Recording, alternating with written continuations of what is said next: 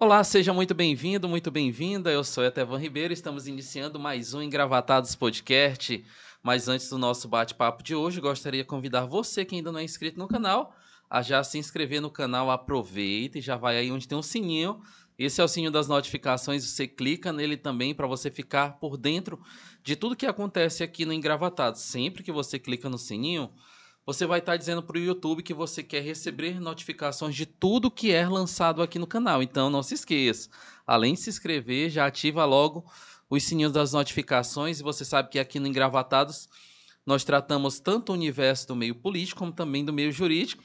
E nós estamos nessas rodas de conversa, nesse bate-papo bem interessante sobre o quinto constitucional, aí a vaga direcionada à advocacia. E hoje nós temos a grata presença aqui da doutora Tássia Nunes. Seja muito bem-vinda ao Engravatados. Etevan, muito obrigada pelo convite. E eu gostaria aqui de dizer que é de extrema importância esse espaço que a mídia tem proporcionado para que a gente possa conversar não só com a advocacia, mas com a sociedade como um todo. Afinal de contas, o quinto constitucional envolve a sociedade toda.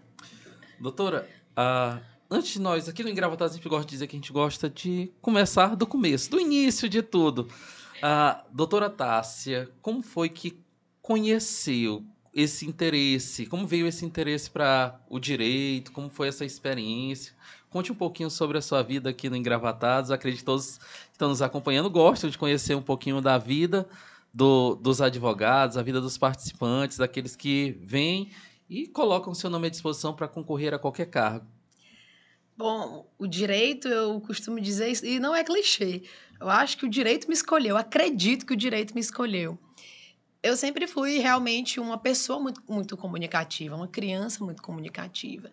Sempre gostei de me expressar, de conversar com as pessoas. Então, assim, essas características que já me marcam desde a infância, eu já ouvia lá na escola, ouvia, eu ouvi também na faculdade, né? Na minha família, olha, você vai ser advogada. E realmente, então assim, o direito começou lá atrás. Então assim, é, optar por ser advogado foi, foi muito natural na minha vida sabe? Então, assim, é, a vontade de colaborar com as pessoas, a minha indignação quando eu achava que estava diante de uma situação de injustiça, embora ainda esse conceito não fosse muito maduro na minha vida nessa época, isso sempre me acompanhou. Então, Já tinha percepção da, do fato, né? Olhava, não tinha a certeza, o, a teoria em si, mas já tinha a percepção humana daquela situação. Sim, isso sempre me acompanhou. Então, assim, escolher o curso de direito não foi uma surpresa, não foi assim, a nossa, você realmente vai optar pelo curso de direito? Não. Como eu disse, já era reconhecido da escola, na minha família, foi algo assim que foi muito, muito, muito tranquilo, muito natural na minha vida.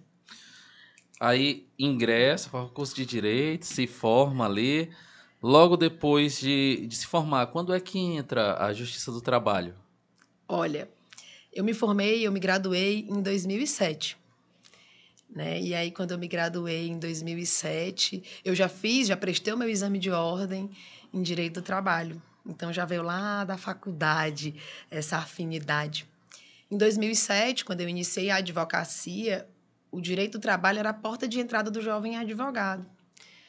E assim, o meu escritório, o meu primeiro escritório, eu abri em regeneração, lá na casa dos meus pais. Né? Eu imaginei que iniciar a advocacia, me posicionar no mercado de trabalho no interior, fosse ser um pouco mais, eu consigo dizer assim, tranquilo do que na capital. Até mesmo porque eu não tenho família que atua na parte jurídica, não tenho tradição jurídica familiar, nem meu pai, nem a minha mãe. Então, eu iniciei a advocacia em 2007, lá em Regeneração. E justamente por nessa época o direito do trabalho ser a porta de entrada da jovem advocacia, eu tive a feliz coincidência de que as minhas primeiras causas fossem trabalhistas. Então, assim, a minha aproximação efetiva de militância no direito do trabalho iniciou lá em 2007, lá em Regeneração, no meu escritório que funciona até hoje, na casa da minha mãe. Então, já começa lá na faculdade ainda, na universidade, já teve a experiência, já fez o trabalho, conhecendo um pouco mais sobre direito do trabalho e depois já vem colocando na prática essa experiência ali na cidade de regeneração. E uh, nessas causas, teve algum que te marcou muito assim ou cada uma tem uma particularidade? Eu acho que essa é a beleza da advocacia. Eu acredito, principalmente quando a gente trabalha na seara trabalhista, a gente se depara com muitas situações marcantes. Então, cada causa ela tem a sua peculiaridade. O advogado ele termina tendo essa aproximação com a vida do seu cliente. Então, assim, na verdade, ao longo aí desses 15 anos de advocacia ininterrupta, muitas me marcaram, porque realmente são histórias de pessoas que lutam e que realmente precisam da assistência do nosso poder judiciário. Então, assim, tô, assim, cada uma tem a sua peculiaridade. É difícil a gente eleger um assim que, nossa, essa me marcou. São muitas histórias. A senhora tocou um ponto interessante que esse quinto constitucional não interessa só ao público do, da advocacia. Logo no início a senhora falou isso. Interessa a população como um todo, Sim. como um, um, geral. Acredito que todo mundo, uma hora ou outra, necessita da, da justiça do trabalho. Uh, mas, sobretudo, quem coloca o nome para concorrer ao quinto constitucional tem que ter uma visão ampla da, da advocacia, né? Conhecer um pouco dos anseios da, da advocacia.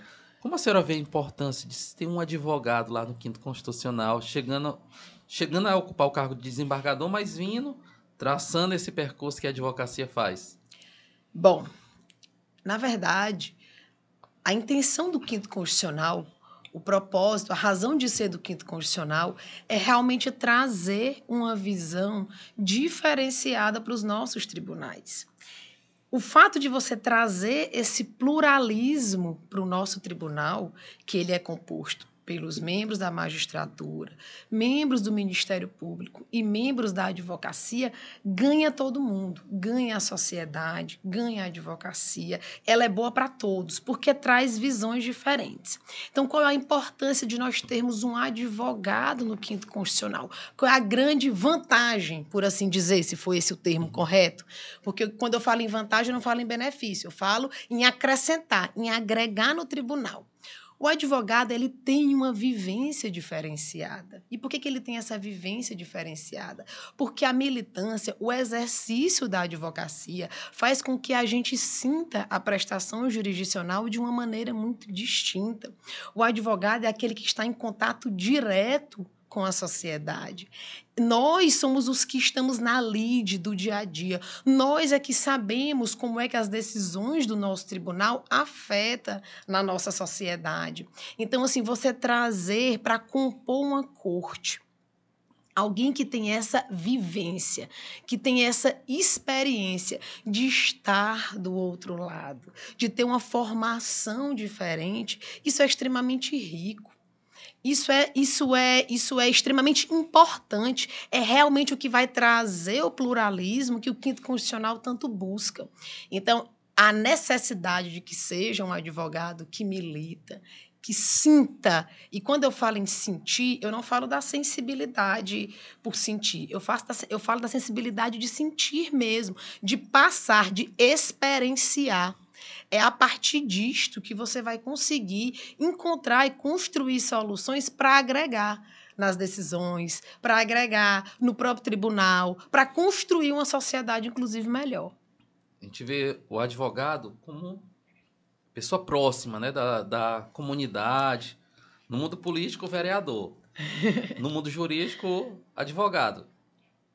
Nesse caso, a justiça do trabalho, seja do empregado, seja do empregador, Sim. é o mais próximo. Isso atrai também a população para mais próximo do, do tribunal, tendo uma pessoa oriunda da advocacia lá?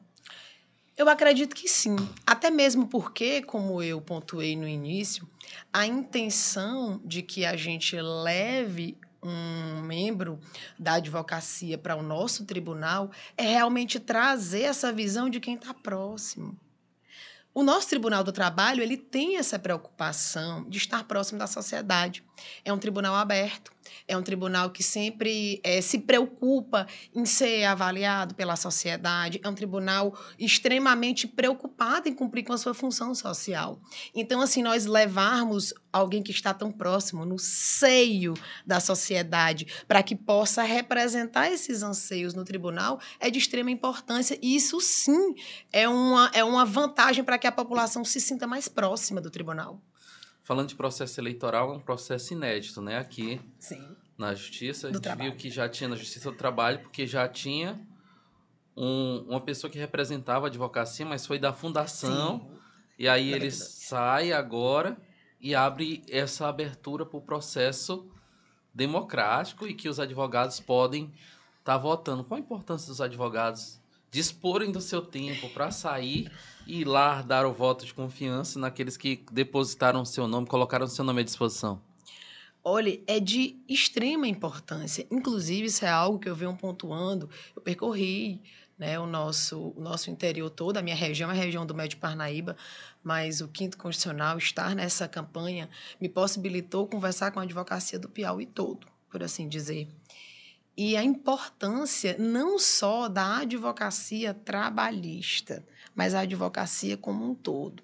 Nós precisamos entender que um representante do quinto constitucional, ele vai estar representando o que a nossa classe almeja, o que a nossa classe deseja. Então, assim, embora nós possamos hoje não sermos advogados trabalhistas, aí eu pontuo sempre isso, a beleza da advocacia está no fato de que hoje eu sou um advogado trabalhista. Amanhã eu posso ser um advogado criminalista, posso ser um advogado previdenciarista. É importante que toda a advocacia se sinta representada e participar desses processos democráticos engrandece a nossa classe, porque faz com que a gente realmente tenha lá representantes efetivos que vão defender os nossos anseios, que vão buscar contribuir com a visão da advocacia. Como é feito a, a garimpagem de voto, né? Você gosta de garimpar voto mesmo, porque no, no processo eleitoral direto para cargos eletivos que a gente vê para vereador, prefeito, agora vamos ter esse ano aí eleição para deputado, senador, presidente da república, governador. Ali é amplamente divulgado pela mídia, tem o espaço do- das propagandas eleitorais, tem tudo aquilo. Mas nesse caso, com uma classe específica, tá indo votando. Como é que está sendo feita a busca por esses votos? Tá fazendo visitas, tá andando? Como é que é feito? Bom, é, é um processo eleitoral, então ele tem regras específicas, né? Regras de pré-campanha e regra de depois do, do pedido de registro. Então, assim, na fase de pré-campanha foi possível a gente realizar eventos, né, para poder conversar com os colegas. Nessa fase agora isso não é mais possível. Então, o que nós estamos fazendo é visitando a advocacia. É, Aqui na capital, a gente visita os escritórios, no interior estamos fazendo da mesma forma. A gente busca realmente ouvir o que a classe deseja, aquela escuta de convergir para os mesmos interesses, de representar o que a classe deseja. Então, assim, a gente se apresenta, fala sobre as nossas propostas, conta a nossa história, porque isso conta. O advogado ele precisa se sentir representado. Então, assim, em razão disto, é que esta, esta busca por apoios, por assim dizer, a gente faz dessa maneira, se aproximando do colega, visitando nas subseções, visitando nos escritórios, dentro do que é permitido nessa fase. A senhora falou dos desejos da, da advocacia nessa caminhada, nesse percurso. Qual o desejo que você vê mais recorrente nos advogados? O que, que eles desejam mais para esse processo? Bom, o que eu sinto que a advocacia hoje busca realmente é o impulsionamento dos seus processos e a acessibilidade. O advogado hoje busca efetivamente o quê? Que os nossos processos tramitem, que eles tenham celeridade processual em todas as suas fases.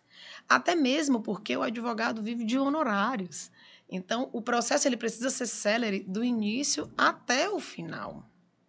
No que diz respeito à acessibilidade, por exemplo, diz respeito ao contato, aquela escuta ativa em que o advogado se dirige para despachar algum processo, para conversar sobre algum ponto e estarmos disponíveis para sermos ouvidos e atendidos.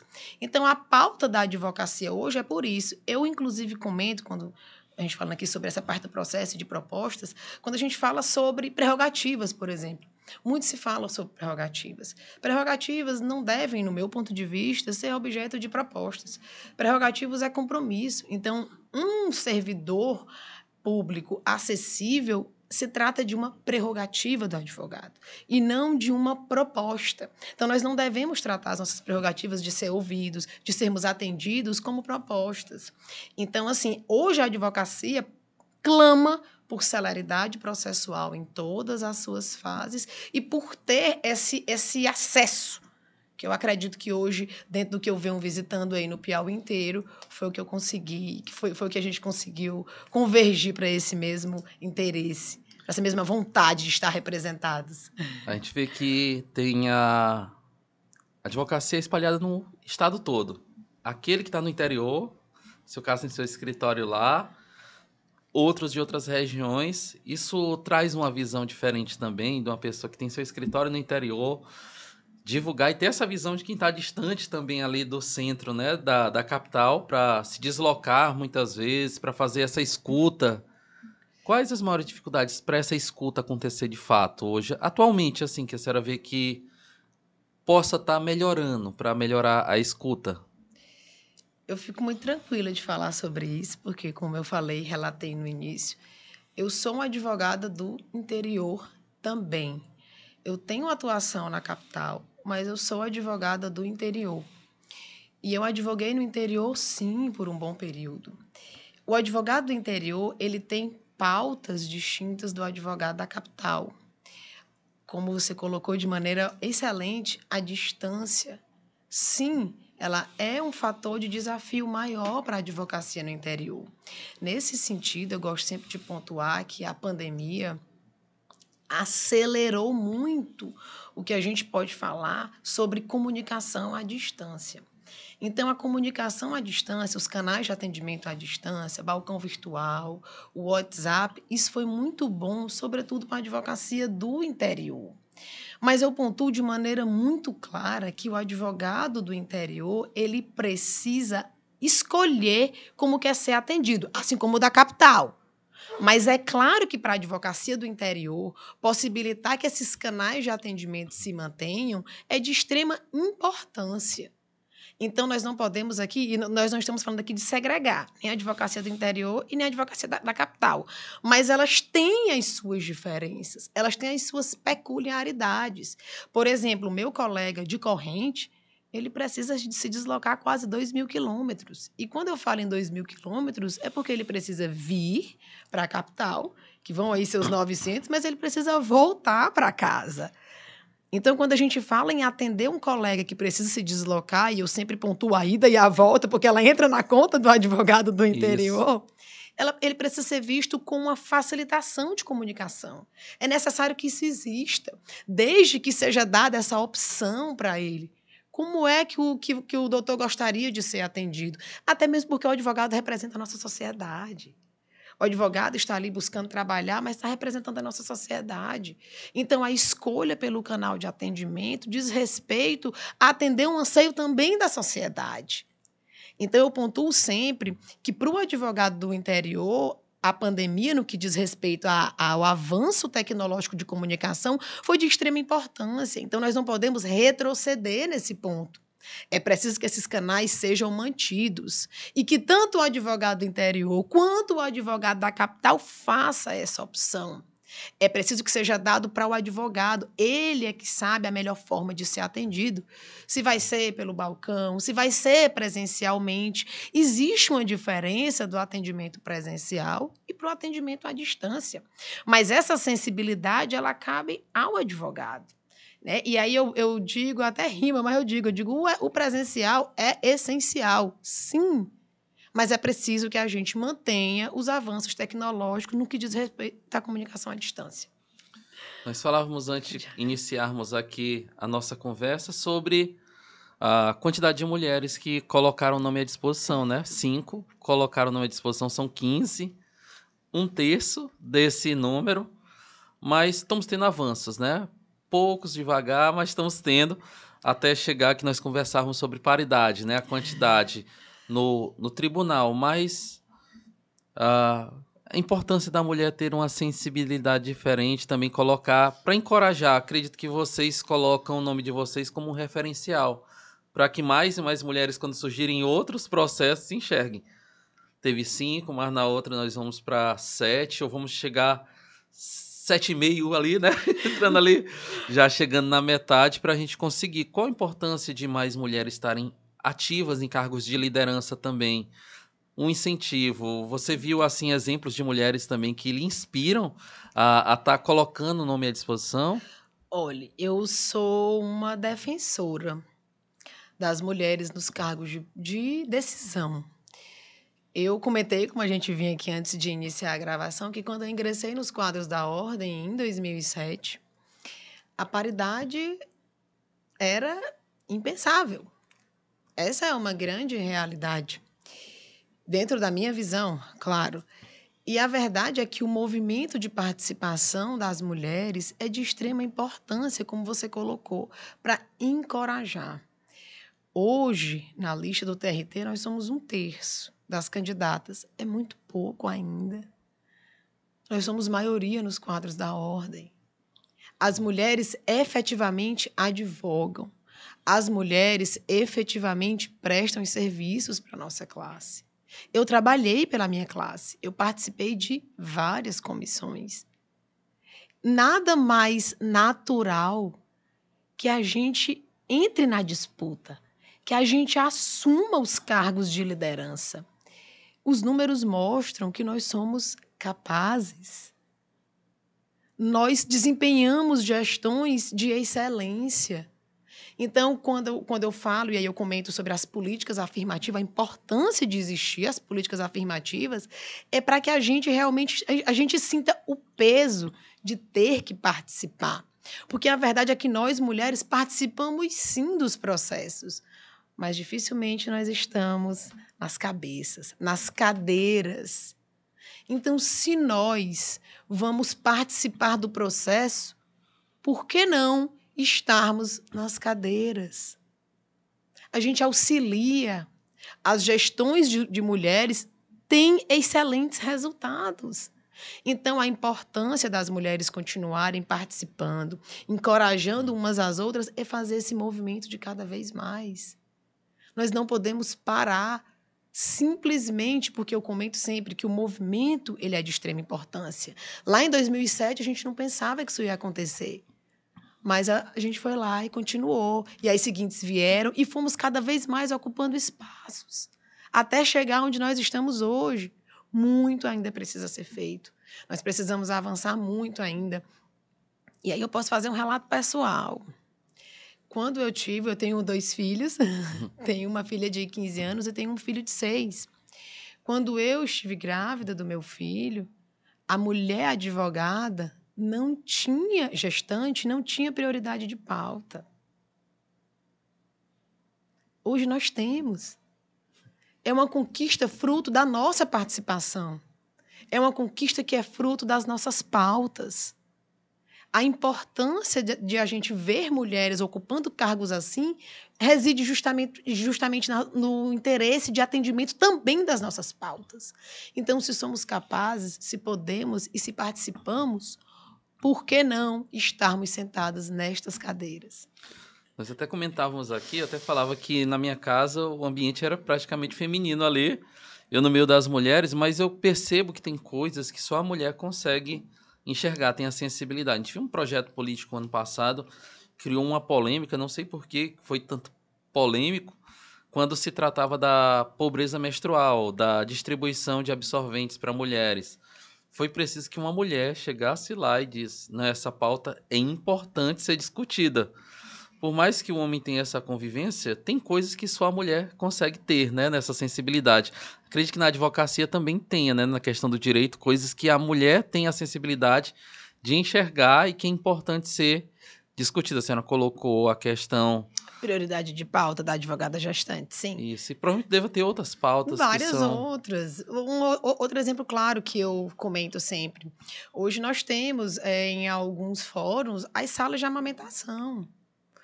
Porque a mulher, ela tem sim as suas necessidades.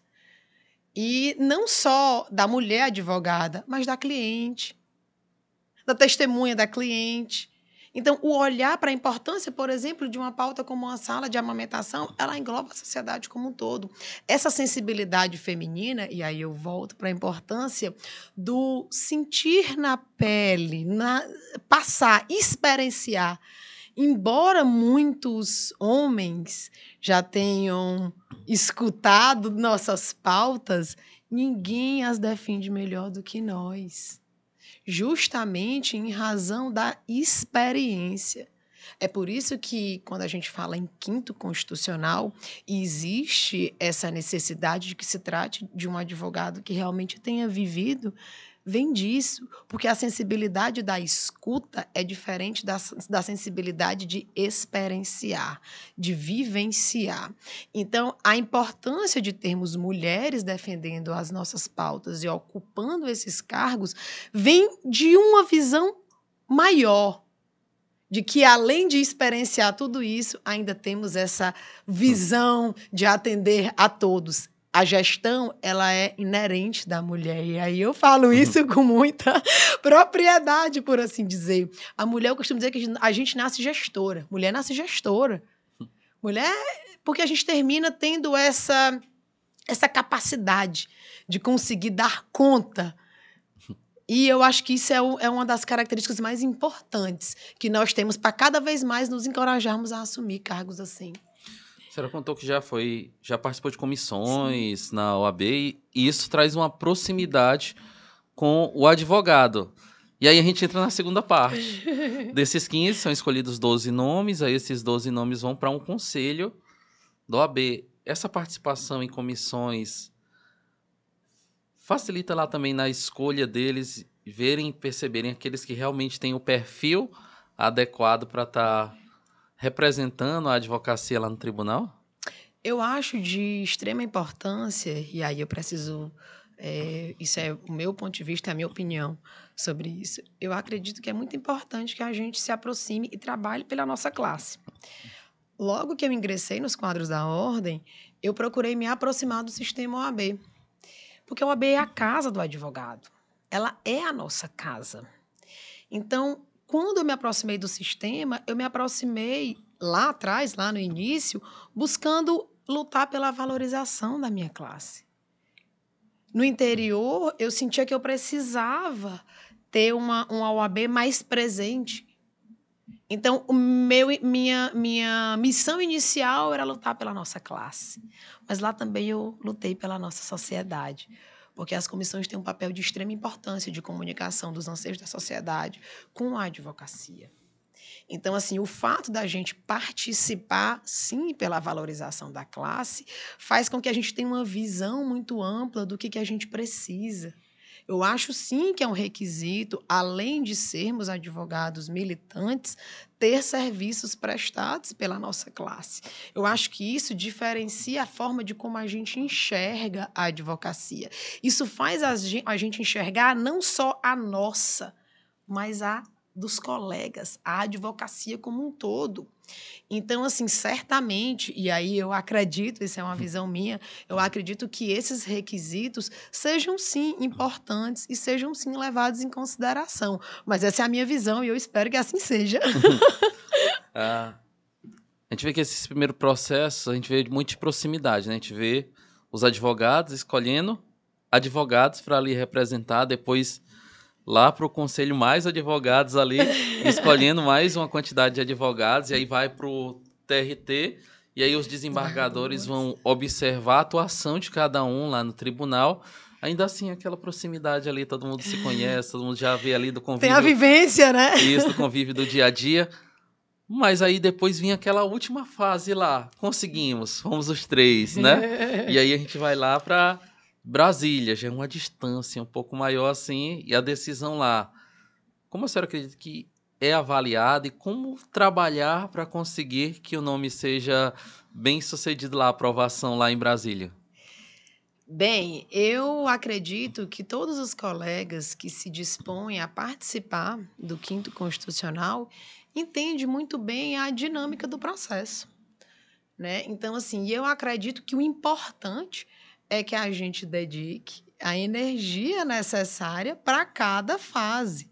E eu acredito que sim, que cada colega tem aí a sua, a, o seu caminho muito bem pavimentado. Até mesmo porque a gente tem muita consciência de como é que isso é feito.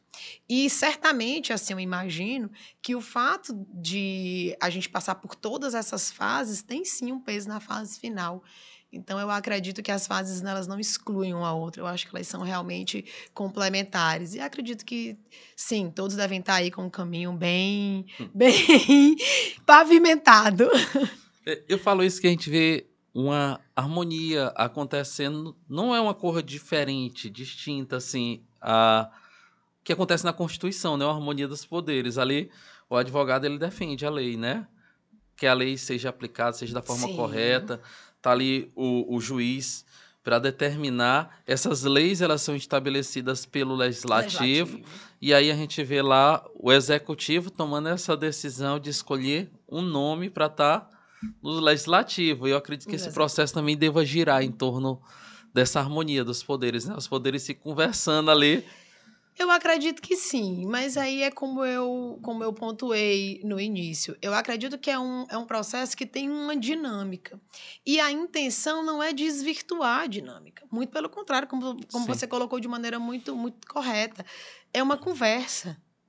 Então, certamente, quem superar todas as fases, a primeira, a segunda, a terceira, certamente essas, essas fases irão influenciar na decisão da quarta. Porque a intenção é o quê? É ter essa conversa, essa harmonia, essa conversa entre os poderes. Então, certamente, essa decisão final, ela tem toda uma harmonia com o processo do quinto constitucional como um todo.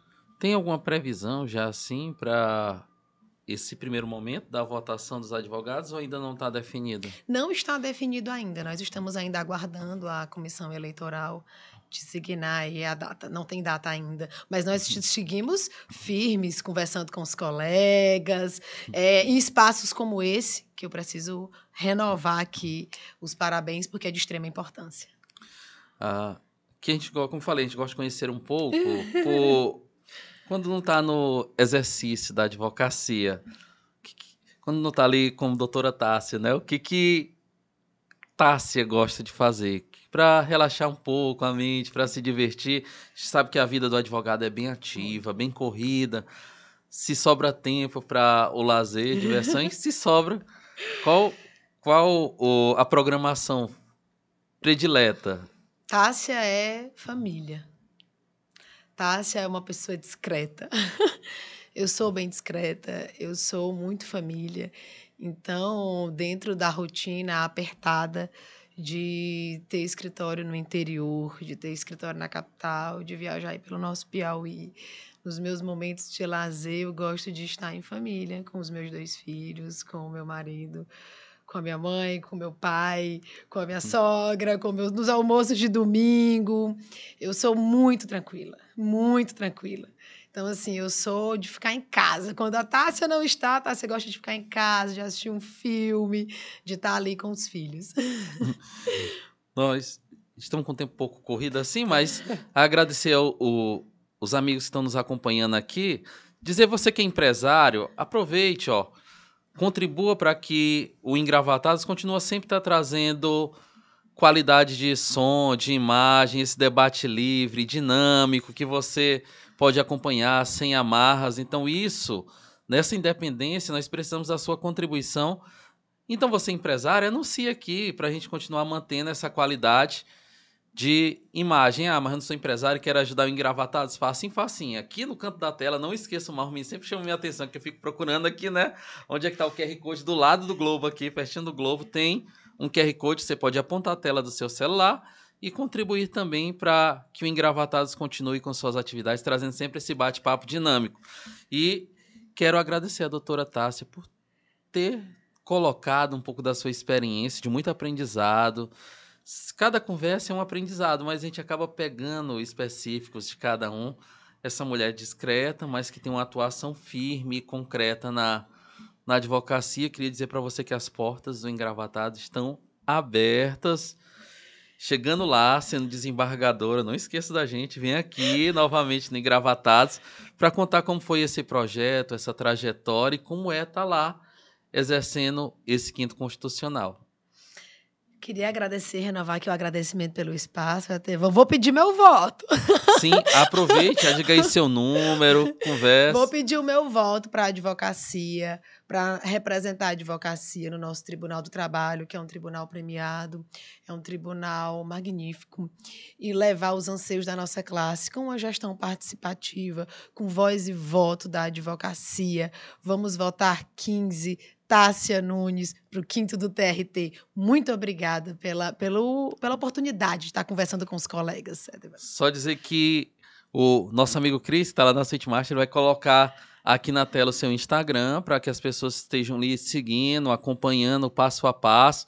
Então, você que está em casa, da forma que está inscrito aí na tela, é o Instagram da doutora Tassi que você pode estar tá acompanhando o dia a dia, a trajetória, as conversas, as propostas, os planos e cada fase também do, do processo do quinto constitucional. Então não se esqueça. Ó, aproveita aí, já se inscreva lá também, siga, né?